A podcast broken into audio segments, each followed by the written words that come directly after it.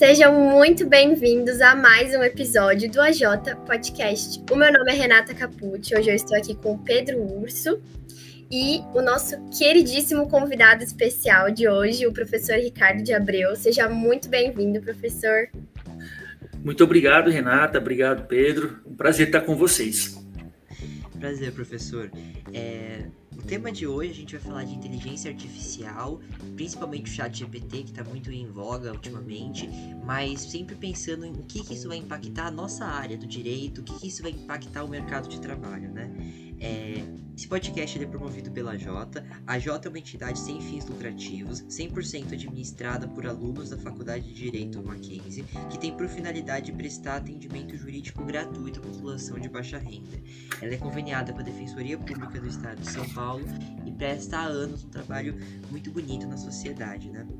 É, o professor Ricardo, com que a gente vai entrevistar hoje, ele é professor de administração e direito em cursos de graduação e pós-graduação, com ênfase em disciplinas que integram direito pela Universidade Presbiteriana Mackenzie. Ele possui especialização em direito do consumidor, administração de empresas e direito imobiliário, além de aperfeiçoamento em programa de formação de novos empresários.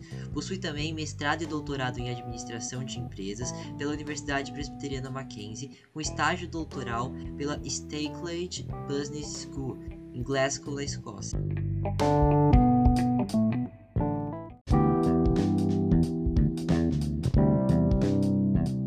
O tema de hoje vai ser inteligência artificial. Inteligência artificial refere-se a sistemas ou máquinas que mimetizem a inteligência humana para executar tarefas e podem se aprimorar literalmente com base nas informações que eles coletam. A mais nova inteligência artificial é o ChatGPT. Ele é um protótipo de chatbot com inteligência artificial desenvolvida pela OpenAI e especializado em diálogo. O chatbot é um modelo de linguagem ajustado com técnicas de aprendizado supervisionado por reforço. E a primeira pergunta que eu vou fazer para o professor, é, eu acho que é que a gente mais pensa nesse momento, né? Eu já tive a oportunidade de usar o chat GPT e é um, uma máquina, assim, extraordinária. Você consegue escrever é, o que você quiser. Você fala pro chat escrever um roteiro, ele em 5 minutos tem um roteiro completo, incrível, uma petição inicial. E a pergunta que vem, professor, qual o impacto que o chat GPT vai trazer para a prática do direito e para o mercado de trabalho?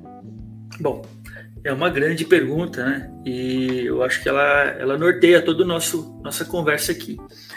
Para a gente entender essa, essa questão de, desse impacto, acho que a gente precisa primeiro, Pedro, resgatar algumas questões. Nós falamos de inteligência artificial. A primeira coisa que a gente tem que compreender é o que é inteligência, né? Para depois compreender como ela pode se desenvolver humanamente e como ela pode ser reproduzida artificialmente, né? Quando a gente pensa em inteligência, esse é um tema também muito amplo e a gente não pretende aqui explorá-lo né, com a profundidade que ele, que ele requer. Mas a gente pode lidar assim, com, com essa questão da seguinte maneira: né? inteligência como uma capacidade para lidar com problemas complexos, como é, é, uma, uma habilidade para resolver problemas, né? para responder questões. Quando, e isso é, é uma função nitidamente, né, intrinsecamente do ser humano. O ser humano ele é um ser inteligente, ele é definido como tal. Só que é, passa a haver né, uma possibilidade com o avanço tecnológico de, desse comportamento cognitivo humano ser reproduzido por algoritmos matemáticos. E aí a gente vai chamar então essa, essa, essa capacidade né, de uma inteligência artificial. Isso então tem atingido, né, eu diria, a nossa forma de viver porque é disruptivo. É, é, uma, é, uma, é uma, eu diria, é uma, uma, uma revolução né, que muda estruturas de organização de sociedade. Nós tivemos algumas etapas de revolução. Né? Nós tivemos a chamada primeira revolução industrial, segunda revolução industrial, terceira. A terceira revolução lança as bases para o grande desenvolvimento da, da tecnologia computacional que então permite o que a gente vai conhecer hoje como inteligência artificial. Isso vai atingir todas as áreas e o direito não, não é diferente. Ele também será alcançado né, por essa mudança. A gente precisa entender de que maneira isso se, se desenvolve, né? que impacto ele tem, né? quais os impactos, quais as implicações, como se dá o futuro né? da, da, da atuação na área do direito. e a gente vai, vai poder conversar um pouquinho sobre isso, né? Mas acho que entender primeiro a inteligência artificial. Uma coisa que eu acho que vale a pena também mencionar, Pedro e, e Renato, quando a gente fala em inteligência artificial, nós estamos falando de um complexo né, de tecnologias. Não, não se trata de uma tecnologia. A gente pode entender inteligência artificial a partir de seis disciplinas. Né? É, uma delas é, a, é, o processamento da linguagem natural. A capacidade né, do, do algoritmo, né, da máquina, é responder a questões com base nos dados que ele dispõe de uma forma tal como se um, um, um ser humano fosse. Ele tem uma, uma, uma, resposta natural, isso fica muito claro no chat de PT. É, representação do conhecimento. Ele armazena dados e, e, com esses dados que ele armazena com base no que ele ouve, no base que ele do que é imputado na máquina, né? Ele tem então esse, nesses dados, né, elementos para solucionar esses problemas, para responder essas questões artificialmente, como se ele inteligente, inteligente fosse, né? O, o raciocínio automatizado é uma outra questão. O, o learning machine, que é, ele aprende sozinho, sem a necessidade de uma programação, ele mesmo se autoprograma, né? E a gente vai ver diferentes níveis de inteligência artificial para isso acontecer. Visão computacional, ele reconhece objetos, ele reconhece pessoas. E a robótica, né? ele também movimenta. Né? Então a gente vai perceber o alcance da inteligência artificial que não que, que no direito eu diria que o alcance é muito reduzido ainda. É, o direito ele usa pouco a inteligência artificial, ela é muito maior do que aquilo que nós conhecemos como aplicação no direito, né? Mas eu vou deixar vocês perguntarem mais. Não, eu achei muito interessante a sua fala, porque eu concordo também. Eu acho que é, a inteligência artificial que está vindo é o novo passo da, da revolução humana, né? Porque a gente tem algumas revoluções tecnológicas. A gente teve a prensa de Gutenberg, depois é, a invenção do telefone foi outra revolução. E eu acho que a inteligência artificial é o próximo passo. E que nem você estava falando, IAs são muito mais do que só o chat GPT. Tem uma outra inteligência artificial que já é, consegue gerar imagens. Existe inteligência artificial já conseguem fazer até músicas, né? E mas a, a questão que, que tá trazendo esse debate, que fez a gente convidar o senhor, é justamente pensar o mercado de trabalho no futuro, né? E nesse sentido, você acha que a inteligência artificial vai gerar muito desemprego? Porque eu acho que é uma pergunta bem. uma preocupação muito grande, né? Tá. Ela, eu acho que ela não vai gerar desemprego, mas ela vai mudar o eixo do emprego. Né? Ela vai mudar o perfil daquilo que é requerido né, para que você possa estar tá no jogo, participar do processo de trabalho. As vagas existirão, as oportunidades de trabalho elas, elas, elas, elas nós, nós haveremos, mas assim para profissionais que têm um perfil diferente do perfil que está sendo desenvolvido hoje. Então, eu não diria que a gente vai perder é, postos de trabalho, mas nós vamos ter uma mudança do perfil dessas vagas. E essa mudança, ela é uma mudança muito brusca, é uma mudança muito importante. Se a gente pensar, né, é, como, como mercado de trabalho, então, pensando já no direito, o, o, eu vejo três áreas né, que são afetadas. Uma área é a área da advocacia em si. Né? A forma do, da prestação do serviço do advogado vai mudar. Por quê?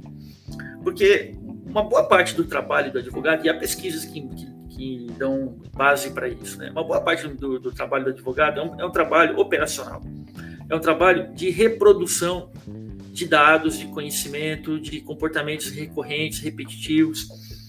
E aí, quando a gente coloca inteligência artificial, né, com, o acesso a uma base de dados exponencial, né, é, há uma possibilidade né, muito mais eficiente de, de, de, de processos decisórios recorrentes serem é, tomados por algoritmos matemáticos. Então, nós não vamos precisar né, da mesma quantidade de profissionais de direito para fazer aquele trabalho. Aquele trabalho ele vai ser todo entregue à máquina. Né? Agora, veja, a gente precisa controlar a máquina. Nós precisamos controlar a inteligência artificial. Ela, ela, ele é um processo. Né, nós falamos de. É, tem, um, tem um termo né, que, que é utilizado que é corrobótica. Não se trata só de robótica, não se trata só de inteligência artificial.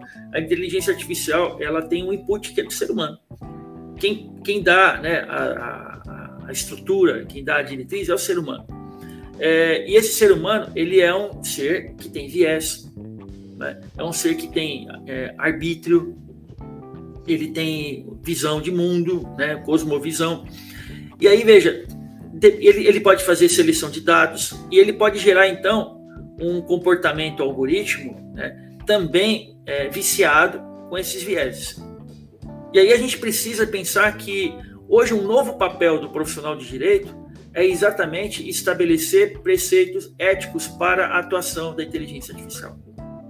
Então a gente não vai mais precisar fazer o trabalho operacional né, de, de, de, prestar o serviço, de é, é, redigir peças, né, de elaborar recursos, de interpretar a lei, de aplicar a lei de uma forma, assim, eu diria, é, é, como, se, como se nós estivéssemos fazendo subsunção né, de regra a casos concretos, de uma forma tão automática operacional, isso, isso será feito por máquinas. Então, o trabalho do advogado ele vai ser reduzido assim a quase zero nesse sentido. Mas nós temos agora novas funções. Né?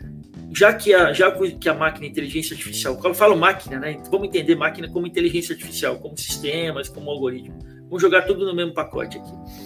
É, como a inteligência artificial já vai realizar esse trabalho, é, esse trabalho nas mãos de programadores, desenvolvedores, pessoas da área de tecnologia, precisa ser regulado, precisa ser controlado, precisa ser checado. Né? Então, isso gera novas oportunidades para quem tem a, o, a formação ética, para quem tem a formação regulatória, para quem tem a formação na área né, da, da disciplina social, que é a do direito, para poder então contribuir para garantir né, essa justiça de dados, essa justiça algoritmo, poderia dizer, né? A gente tem algumas, algumas questões aí muito interessantes, por exemplo, um problema chamado opacidade algorítmica. Né? O que é opacidade algorítmica? Né? É falta de transparência né, no processo de construção da inteligência. Né? A gente tem um problema é, exatamente da, da representação.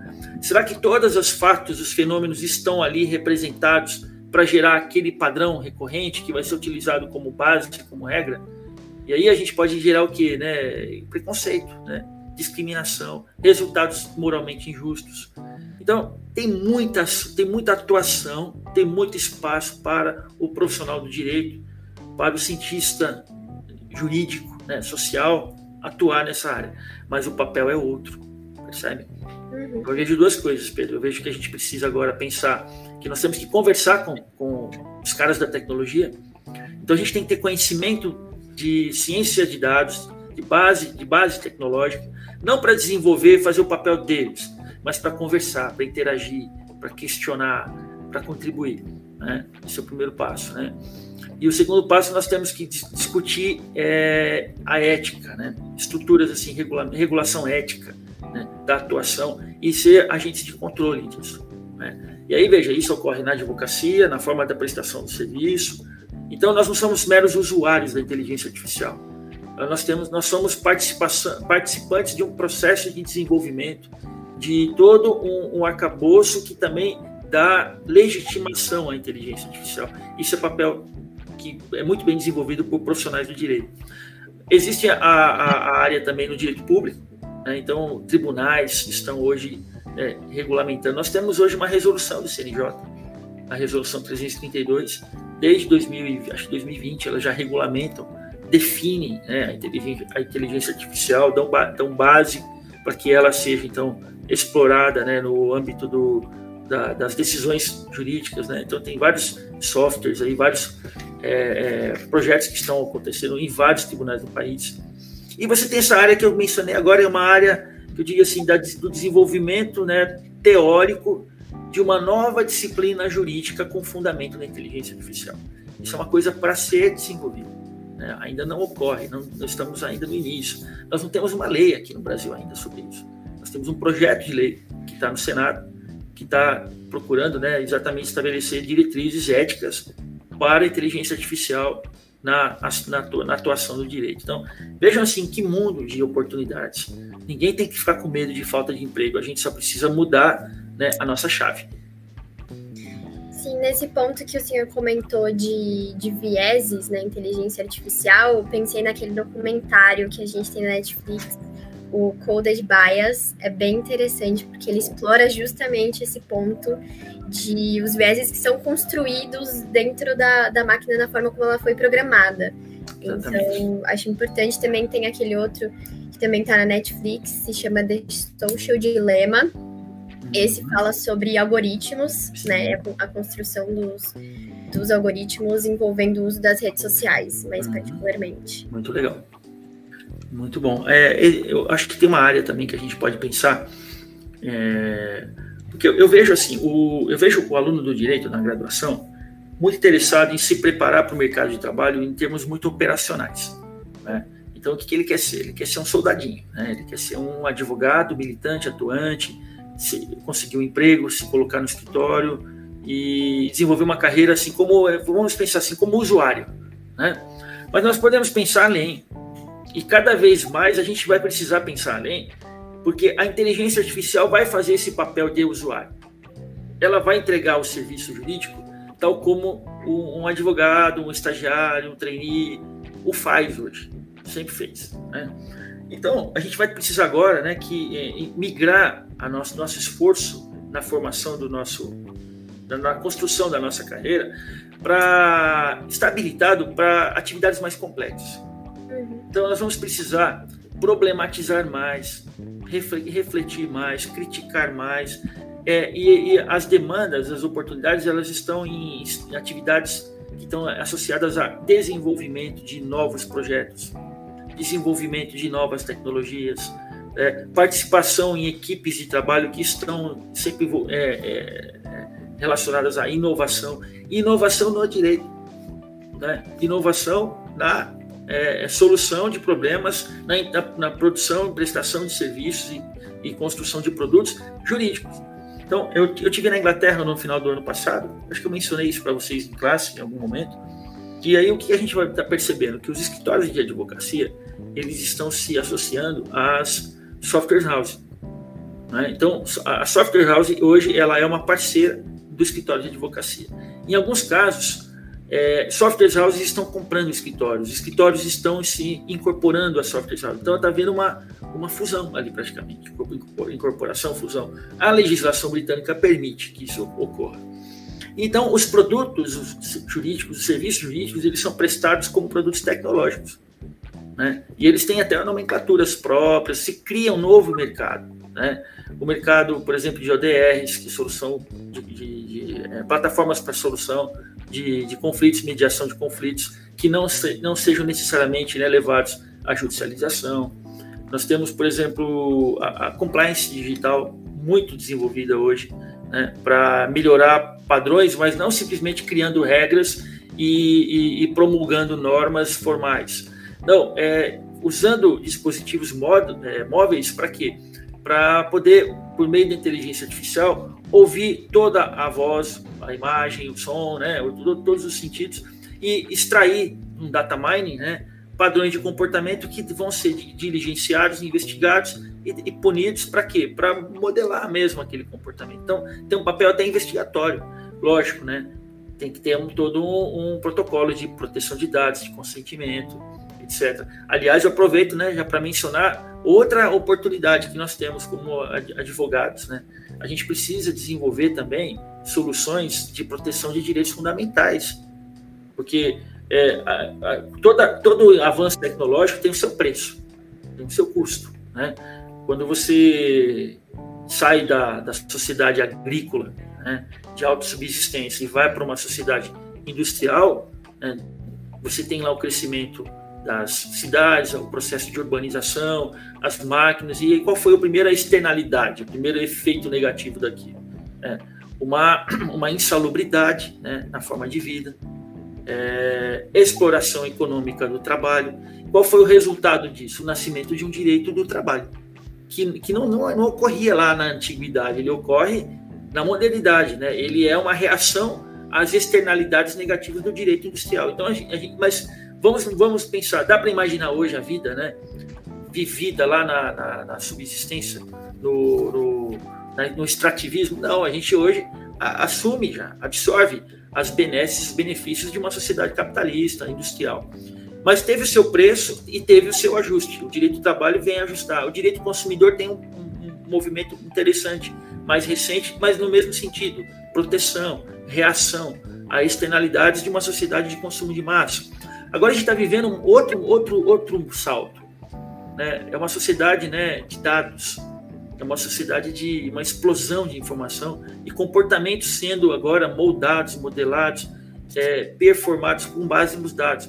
Quais são os efeitos adversos disso? Eu diria que um, um dos grandes problemas é o problema da privacidade, né? é o problema da nossa liberdade. Né? E isso, em mãos erradas, né, pode gerar grandes danos. Né? O problema da desinformação, o problema das fake news que a gente vive aí tanto, com, tanta, com tanta recorrência, e, e, e esse acesso né, de informação. E a inteligência artificial, ela, ela é um instrumento de tudo isso. Como isso pode ser também ajustado né, para que a gente colha os benefícios né, sem abrir mão de direitos que foram também conquistados a dura pena e a gente precisa manter. Então, veja, onde, onde o advogado entra, onde o, o profissional do direito entra nessa história toda? Na, na sua criticidade, né? na sua capacidade analítica de refletir né? valor, valor, de forma valorativa né? É, e propor uma discussão, soluções, regulação, normas. Né? Então, a, a, a os, os, os, profissionais da área de tecnologia, eles não têm essa habilidade crítica, reflexiva.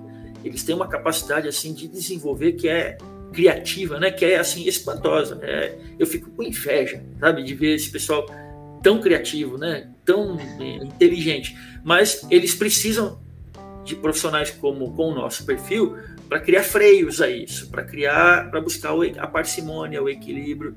Então, a gente tem que pensar agora que as nossas competências elas precisam ser mais abrangentes.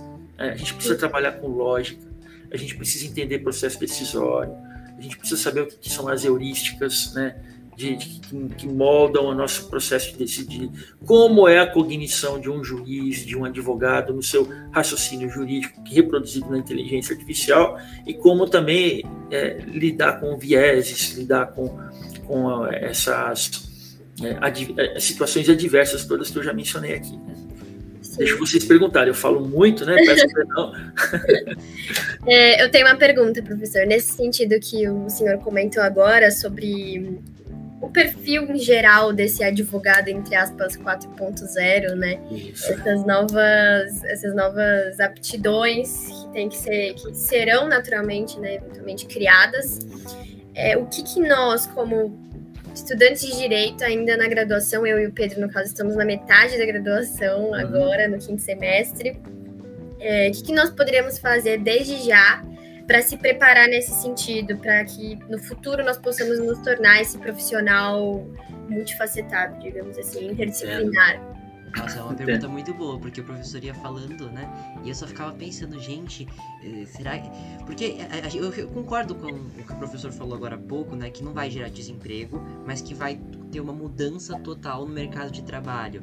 Porque uhum. eu lembro que quando começaram o processo industrial, a gente estuda isso né, nas aulas de história, uhum. também se acreditava que as máquinas no processo industrial gerariam um desemprego em massa. Mas não foi o que aconteceu. A gente teve, na verdade, uma elevação no, dos padrões de consumo, porque as máquinas aumentaram a produtividade uhum. e o mercado se ajustou para que essas pessoas não ficassem desempregadas. Então, eu concordo com a temática que o professor falou. Mas eu acho que a grande questão é essa. Como que a gente se atualiza? A gente tem que aprender a programar, a gente tem que aprender a mexer com softwares. O que, que você indica? É, porque eu acho que a nossa grande preocupação é o tempo que leva para que essas, uhum. esse tipo de disciplina tão recente seja incorporada na nossa grade, né? Como uhum. o senhor mesmo comentou é. de início.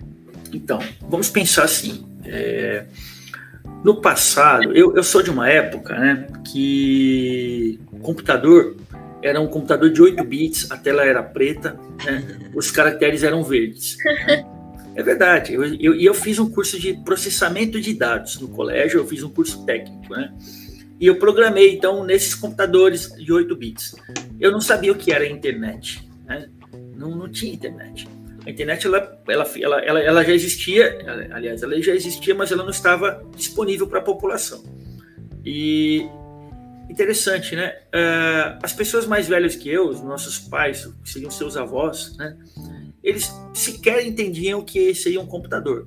No entanto, eles tiveram que incorporar né, essa competência nas suas vidas para poder, por exemplo, ir a um banco e, e, e fazer um saque de dinheiro, eles precisaram é, aprender a usar o ATM de um banco, eles precisaram né, aprender a entender o, a, a Smart TV para poder assistir a um, a, um, a um, filme, uma TV. Então, o, são inteligências que foram, foram eles, eles foram obrigados a incorporar para poder viver nessa sociedade onde houve esse avanço né, da, da automação de, de sistemas em produtos e serviços. É o que a gente chama de uma literácia digital. Né? Então, não se trata de uma especialidade. Se trata de algo que você tem que pensar como uma disciplina a mais na sua vida. Trata-se de uma releitura da sua realidade a partir de uma visão computacional, de uma visão digital. Então, nós temos que ter o digital impresso na pele. É, um, é uma forma de pensar.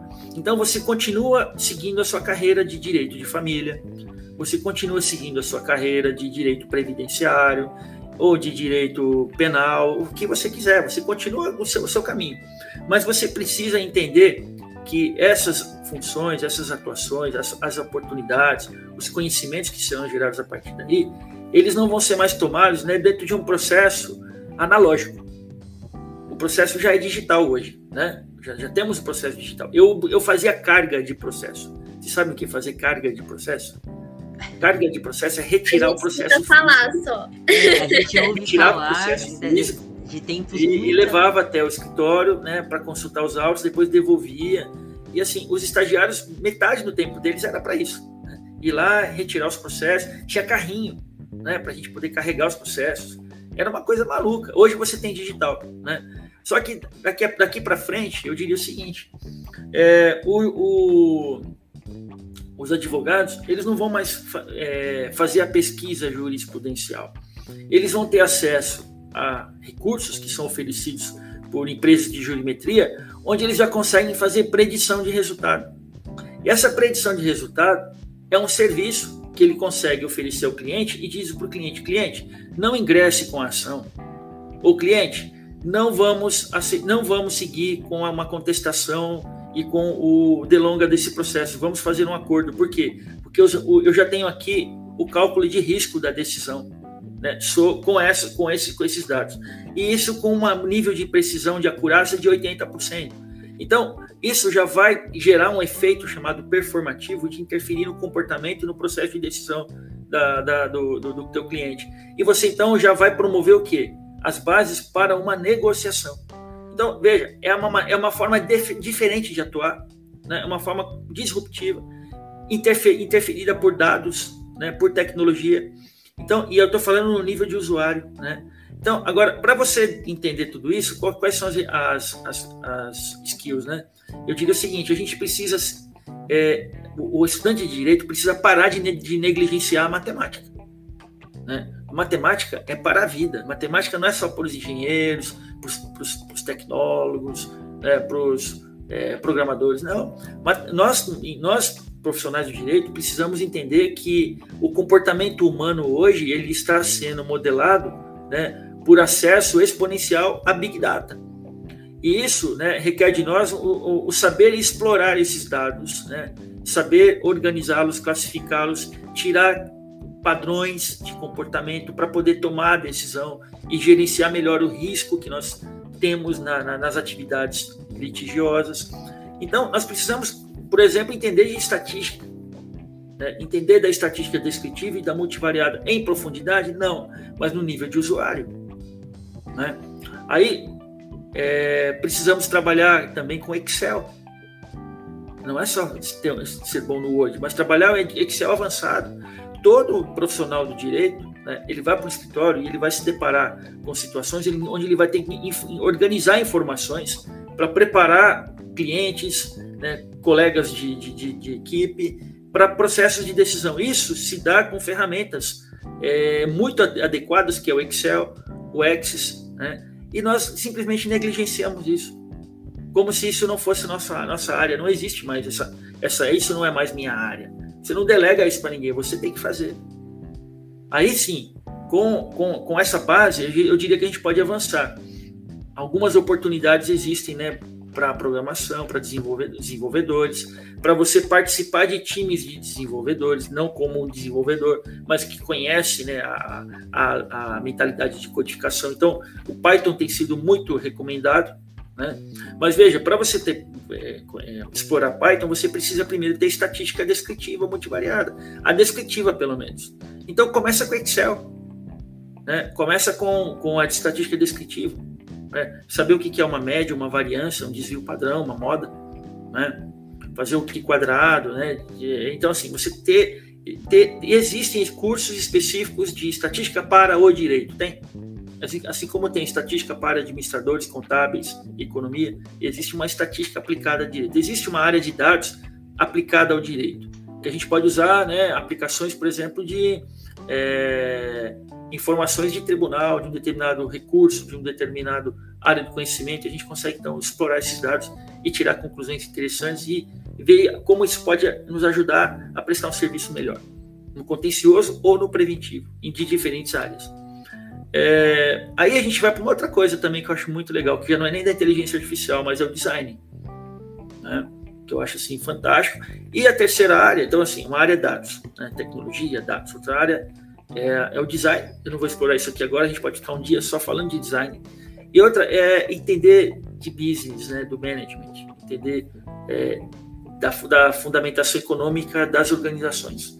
E, sobretudo, para quem for atuar na área empresarial, né, para quem de alguma maneira tiver algum acesso, alguma relação com organizações. E aí eu me refiro ao direito concorrencial, ao direito empresarial, à propriedade intelectual, né? Todas a, contratos, a falência, é, é, é, recuperação, é, ao bancário. Então, assim, todas as, as ramificações do, do grande guarda-chuva do direito empresarial requer hoje né, que o advogado não tenha essa, essa visão micro, mas que ele tenha uma visão mais macro, né, da, do fundamento né, da teoria da firma. Nós, nós estudamos muito a teoria da empresa, que é uma teoria jurídica, mas nós precisamos entender a teoria da firma. E a teoria da firma não tem nada a ver com nome comercial. A teoria da firma é uma teoria econômica. Né? Porque as, as, as, as, firmas existem, né? porque elas se diferenciam, né? e quais são os fins dela. Né? Então, aí isso nos remete, por exemplo, para algo que é legal para o direito, que é a governança corporativa. Então, assim, nós temos que ter uma mente mais abrangente. Nós temos que fazer conexões.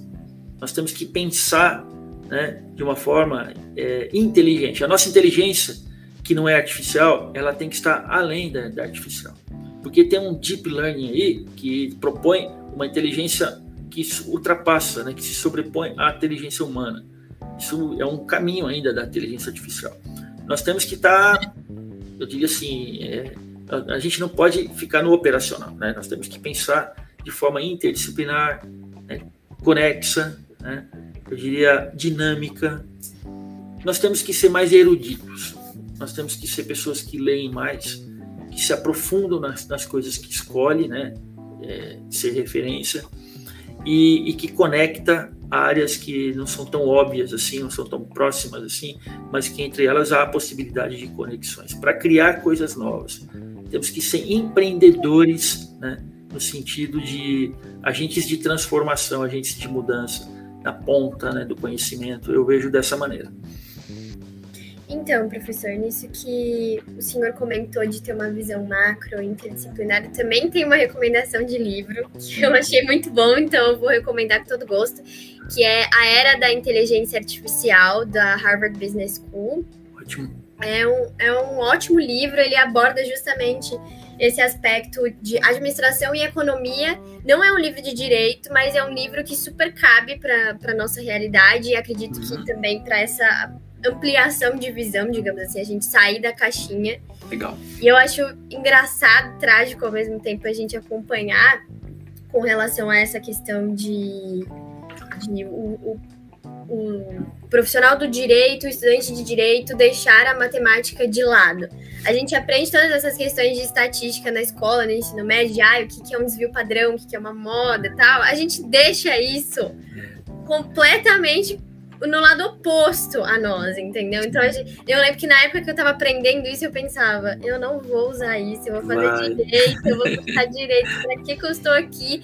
Aí eu tinha lá as minhas apostilas da, da, da, escola que falavam sobre isso, que tinham os exercícios aí todos sobre estatística, e que a minha mãe fez, jogou fora, descartou a apostila. Aí eu pensei, ah, não vou usar mesmo, né? Tudo bem, não tem problema. E aí, quanto mais eu avanço na, na faculdade, mais eu sinto necessidade de retomar aquilo e percebo a importância. Então, realmente, eu, eu, acredito muito que é importante, sim, a gente ter a, a, matemática sempre por perto e não como um opositor, né? Como uma coisa que a gente sai, do, da, sai da, da escola e se livra completamente, porque nós vamos fazer direito, nós somos de humanas. Uhum. É isso mesmo. Sabe uma coisa que eu fiquei pensando nessa conversa?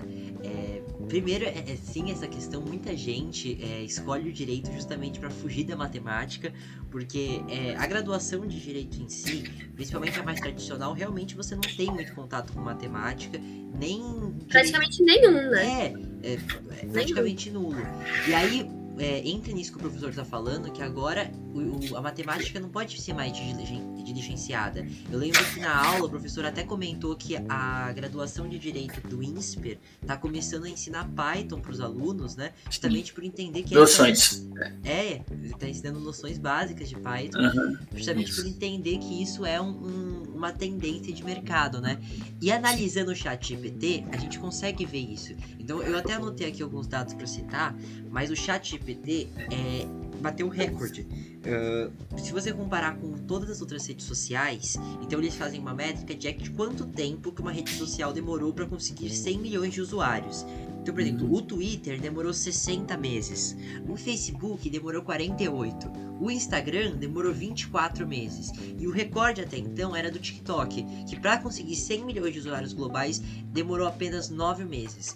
E esse recorde foi batido pelo Chat GPT, que demorou cerca de um mês e meio é, para conseguir essa marca. Então mostra que é, é, é assim. A força, né? A força desse, dessa ferramenta. E que já vem sendo usada, né? Então eu também é, me recordo de ter visto que o Fantástico fez uma reportagem acerca do ChatGPT e que o roteiro do último, do, do último episódio deles tinha sido feito pela máquina. É, hum. E aí eu penso, caramba, chegamos já nesse nível, a gente, em poucos meses, a ferramenta já chegou, já tem sido usada de, de forma assim tão espetacular. Realmente que mudança a gente está vivendo, né? E aí eu penso também naquilo que você falou, que o direito tem que acompanhar as mudanças na sociedade. E me vem em mente uma questão de direitos autorais e autoralidade. Porque o ChatGPT, ele consegue, por exemplo, desenvolver músicas, livros. É, você pode escrever na ferramenta, escreva um roteiro de um filme de ação e ele vai escrever. E a dúvida que fica é, como que o direito vai ver essa questão? Se a máquina fizer um roteiro ótimo, que vai ser indicado para algum prêmio, por exemplo, ela escreve um livro que é tão bom que pode ser indicado para o prêmio Jabuti, ou um roteiro que pode ser indicado ao Oscar. Assim, óbvio, isso a gente até cobrando, mas já pode ser já uma realidade. Quem que corresponde a isso? Se for para ganhar o um prêmio, é, é, o chat que, que, ganha, é o usuário? O direito já tem então, resposta para isso. É uma, não, o direito não tem respostas assim prontas para fenômenos novos, mas é, é, essa é a beleza do direito, né? A gente vai ter a, a oportunidade de se deparar com isso, mas a gente pode já responder algumas coisas com base na, nos fundamentos do direito de propriedade. Eu sempre falo, né? Você fala, você fala de direitos autorais, direito de propriedade intelectual. Antes da gente pensar em direito de propriedade intelectual, vamos pensar no direito de propriedade. Qual que é o fundamento do direito de propriedade? O direito de propriedade e a fundamentação ela não é jurídica, ela é econômica, percebe? Como a gente precisa entrar no, em direitos reais, por exemplo, e, e já questionando o professor, professor, tá bom, eu tenho essa propriedade, mas e antes de mim quem teve? E antes dessa pessoa quem teve? E quem foi o primeiro a ter a propriedade né, é, dessa, desse, desse bem? E quem deu reconhecimento a, a, essa pessoa de, da propriedade que foi transmitida a ela, aliás, que foi otorgada a ela. Né? Então, assim, qual que é o fundamento do direito de propriedade? Onde nasce o direito de propriedade?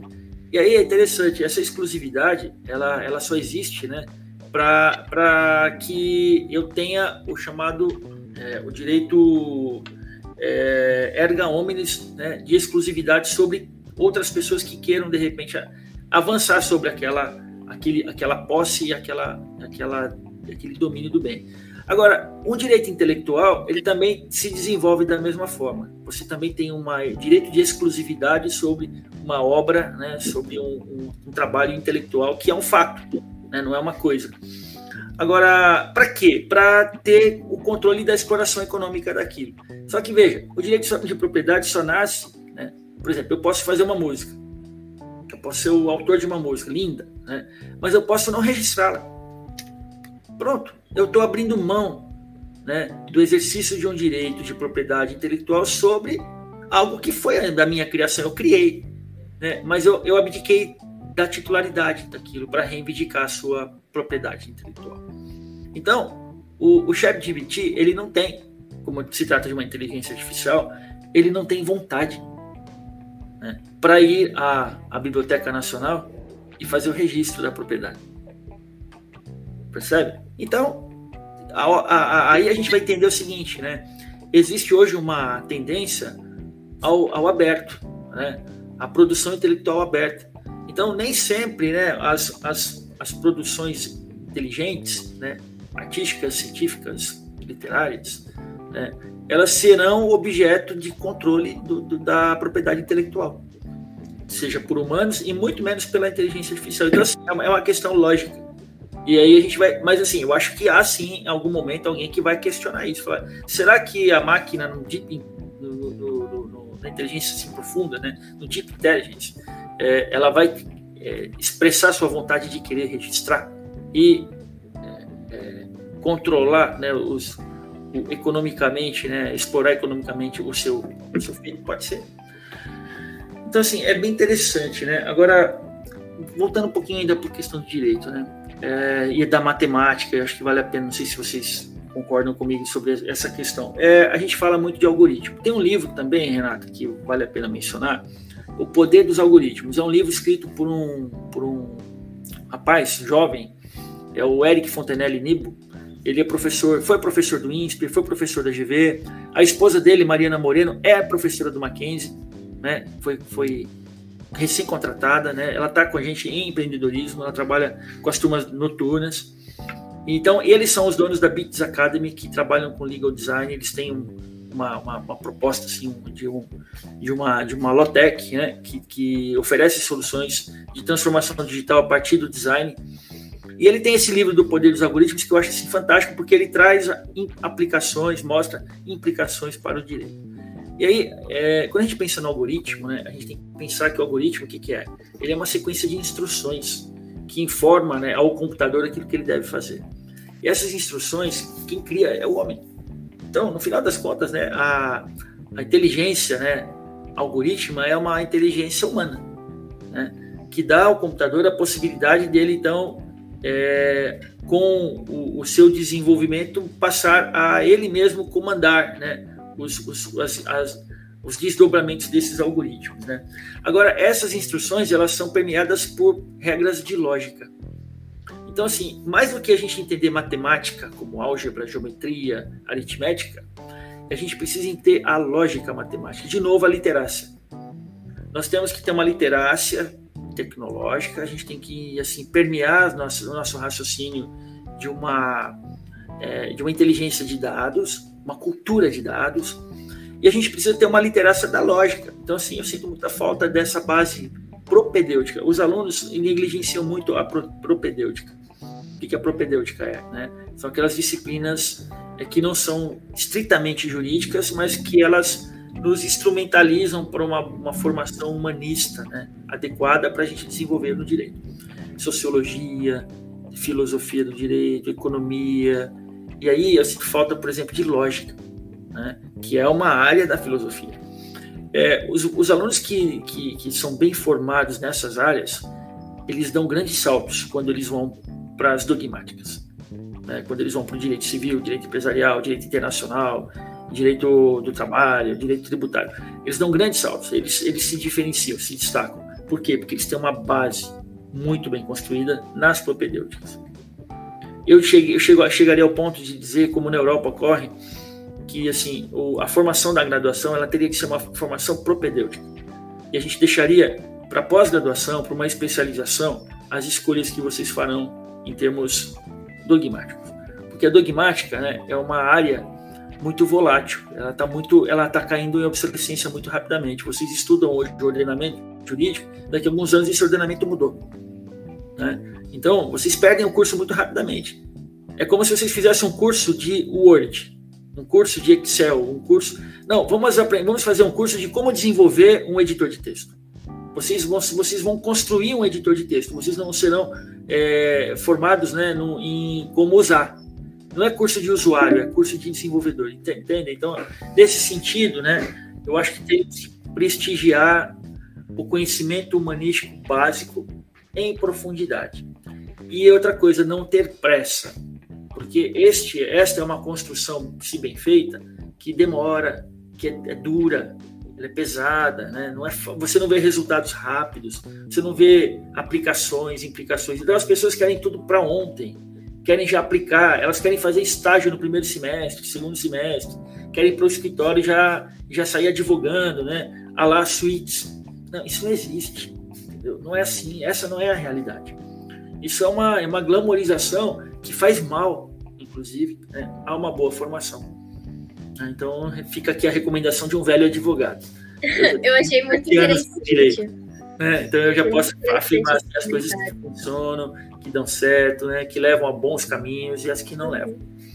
É uma super dica para quem está começando, né? Porque a gente agora chegando aí no, no quinto semestre, cada vez mais avançando, quando a gente con conversa com pessoas que estão entrando na, na faculdade, que estão no primeiro, segundo semestre, é, a gente, eles falam, por exemplo, da, das, das propedêuticas como se fosse um peso, assim, sabe? Ai, eu não tô tendo jurídicas ainda, tô tendo propedêuticas, que saco, sabe?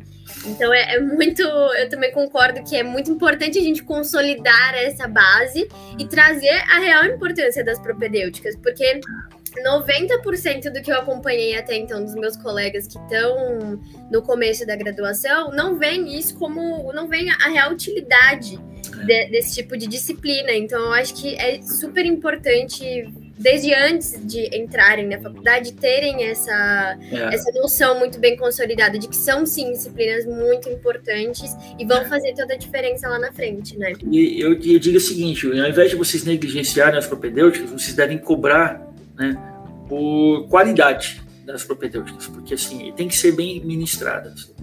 Né, elas têm que ser bem oferecidas de uma forma assim, é, é, com, com, com uma defesa né, da, da sua necessidade. Então, o professor ele tem que ser um catequizador, um evangelizador dentro da sala. Ele já tem que apresentar e mostrar a, a sua importância, com onde isso vai resultar lá na frente. Então, tem uma estratégia de comunicação aí, tem é, é, métodos né, pedagógicos adequados para isso. A gente está numa geração de conectividade. A forma como vocês aprendem hoje não é a mesma forma como nós aprendíamos há 30 anos atrás. Então há também um gap aí, que eu diria assim, da, da, da pedagogia né, do ensino em direito, que, ainda há de ser desenvolvido. Então, assim, essa não é uma questão que os alunos compreendem, mas essa é uma grande questão para os professores. Nós, professores, temos também, um, eu tenho que fazer meia culpa aqui, nós precisamos nos reinventar, né, como professores de direito para uma nova geração que tem hoje um, um processo cognitivo diferente de aprendizado. Então, não é só vocês que negligenciam porque vocês não entendem. Não, nós também estamos negligenciando, em parte, né, porque nós também não compreendemos a mente dessa geração da conectividade, geração aí dos milênios. Então, tudo por fazer. Né? tudo por melhorar. Eu acho que essa, essa, essa humildade, essa compreensão recíproca, vocês aí, nós aqui, vai fazer muito bem para todo mundo, né? É, eu vejo com preocupação também essa questão da leitura de clássicos dentro das, das propedêuticas. É, por exemplo, Introdução ao Estudo do Direito, do professor Tarcísio Sampaio, os livros de Teoria do Ordenamento Jurídico do Norberto Bobbio. Os do Kelsey também, então, que são muito importantes, né? Sim, então... e, e acabam muitas vezes passando batido pelos alunos na graduação, porque, ah, eu quero ler Código Civil comentado, Sim. não é, sei. É que o pessoal já quer ir pra prática, né? Eu, eu, acho que a questão é que essas matérias elas vão ser a base que vão te fazer entender melhor. O...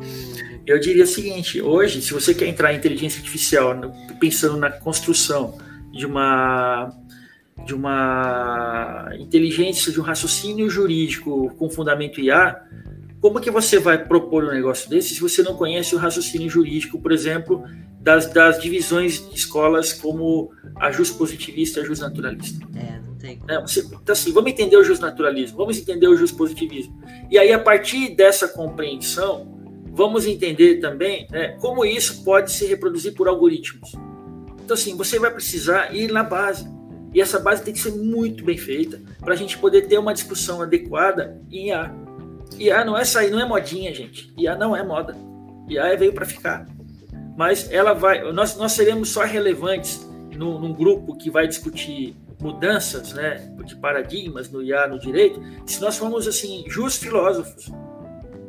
Então, assim, eu diria o seguinte: se vocês não compreendem o justo positivismo, o justo naturalismo, se a gente não compreende as possibilidades alternativas que existem nisso, a partir, por exemplo, de uma, uma visão teorreferente, pressuposicional, as diferenças, né, por exemplo, do civil law, de um common law, como isso hoje está se fundindo né, no, no, no, global law. Assim, são discussões que tem que estar tá na ponta né, do, do, do estudante do direito de primeiro e segundo ano, porque ele tem que ser muito bom nessa base, para depois ele ter né, estrutura para falar de aplicações. A gente percebe um conhecimento geralmente assim muito raso. O aluno está no sétimo semestre, no oitavo semestre, está lá com a terno, a gravata, trabalhando num grande escritório, mas assim você vai você vai procurar, né, entender, olha, explica para mim direito das obrigações, né? E, e, por que, que, o direito das obrigações é tão importante para o direito tributário, para o direito de família, para o direito da responsabilidade civil? Eu já ouviu falar em Richard Posner, eu já ouviu falar né, na, na, na, visão econômica do direito. Me explica, me, me, dá, me, me, mostra as conexões que você faz a partir desses elementos.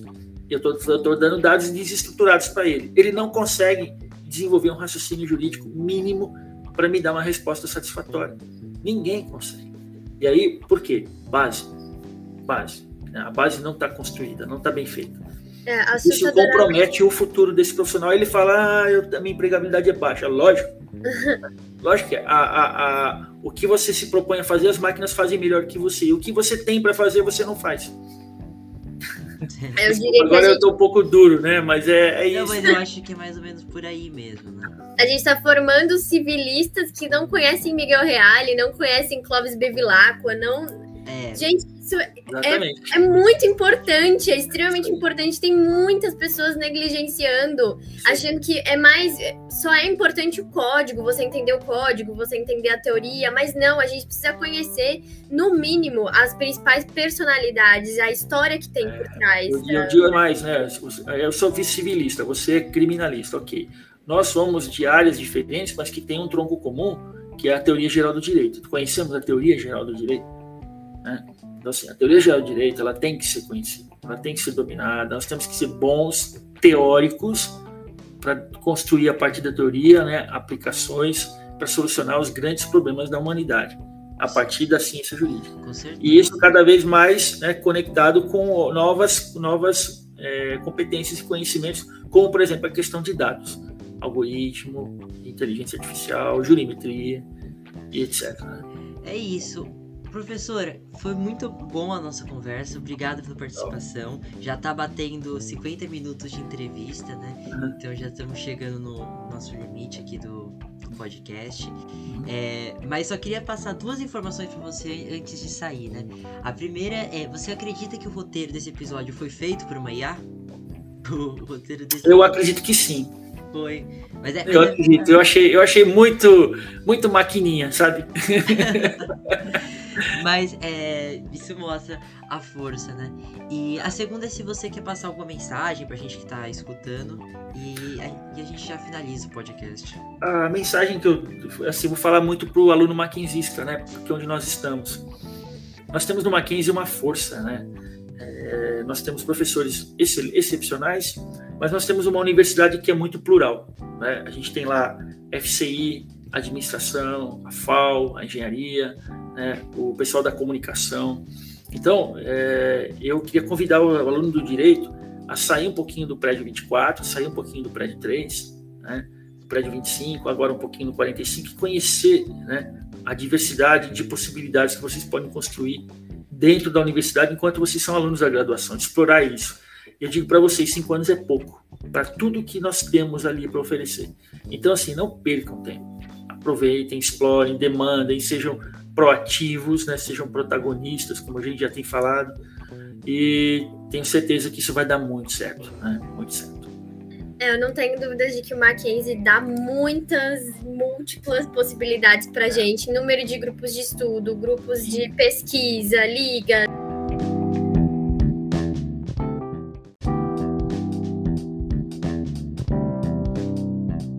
Nesse sentido que o professor comentou, eu gostaria também de fazer o meu merchan aqui da, da Liga de Legal Design. É o Legal Design Lab. Inclusive, a gente agora, alguns dos integrantes da, da Liga, vão participar do curso de Legal Design do professor Eric, uhum. em parceria com a Bits Academy né, e o Mackenzie. Então tá aí mais uma oportunidade que os estudantes do Mackenzie têm, né, para compor todo o nosso estudo bem além da, da, nossa grade curricular. Então é super importante reforçar que vocês vão ter muitas oportunidades é, fora a grade de vocês e ela não deve limitar o que vocês estudam. Pelo menos é importante, na minha visão, que não limite. E é isso, a gente já tá caminhando pro final, né, Pedro? Sim, é, o episódio foi muito bom, esclarecedor. Espero que todos vocês tenham gostado. Não esqueçam de seguir a Jota em todas as redes sociais. A gente, principalmente no Instagram, que é nosso principal meio de comunicação. Arroba AJ João Mendes no Instagram. E a gente tá no LinkedIn também, todas as outras redes. Sim, e de ouvir os nossos últimos episódios e acompanhar nossos próximos, né? O último episódio foi com a professora Ana Cardia, é muito bom, escutem. E na próxima semana nós entrevistaremos a professora Irene e vamos falar da judicialização da política, de como que os poderes é, têm brigado nos últimos tempos. Ela é uma professora de direito administrativo muito boa também, né? E é isso. Eu vou só. Ô, Pedro, você me permite. só deixar uma última, uma última provocação para o pessoal ir refletindo, talvez a gente trazer aí próximos episódios nesse tema do chat GPT, que seria a respeito de o chat GPT poder ou não ser uma, entre aspas, ameaça para os professores na, nos trabalhos acadêmicos, como que os professores vão passar a lidar com isso, enfim, a gente tem também um, um comentário bem interessante do professor Ronaldo Lemos sobre isso é, no sentido de que a qualidade da pergunta implica diretamente a qualidade da resposta. Então, enfim, os estudos desse, desse professor são bem interessantes de vocês pesquisarem. A gente pode trazer mais conteúdo sobre isso se vocês quiserem também. Então é isso. É, um abraço e tchau. Até a próxima.